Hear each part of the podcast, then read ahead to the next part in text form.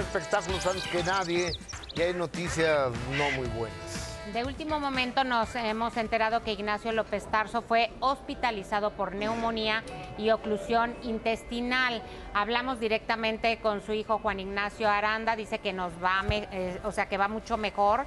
Eh, no saben todavía la fecha en que pueda salir del hospital. No está grave, eso quiere que se aclare. Está en terapia intermedia porque lo están cuidando las 24 horas y checándolo, pero esperemos que pronto salga adelante es un hombre muy fuerte.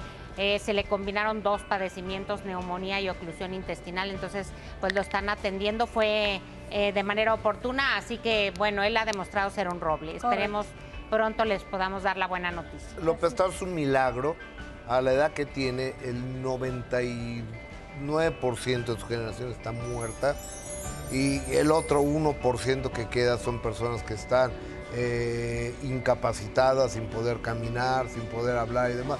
El don Nacho López Tarso es una gloria. Dios quiera que, nos lo conserve con salud. es un ejemplo además de, Por, de, profesionalismo. Adelante.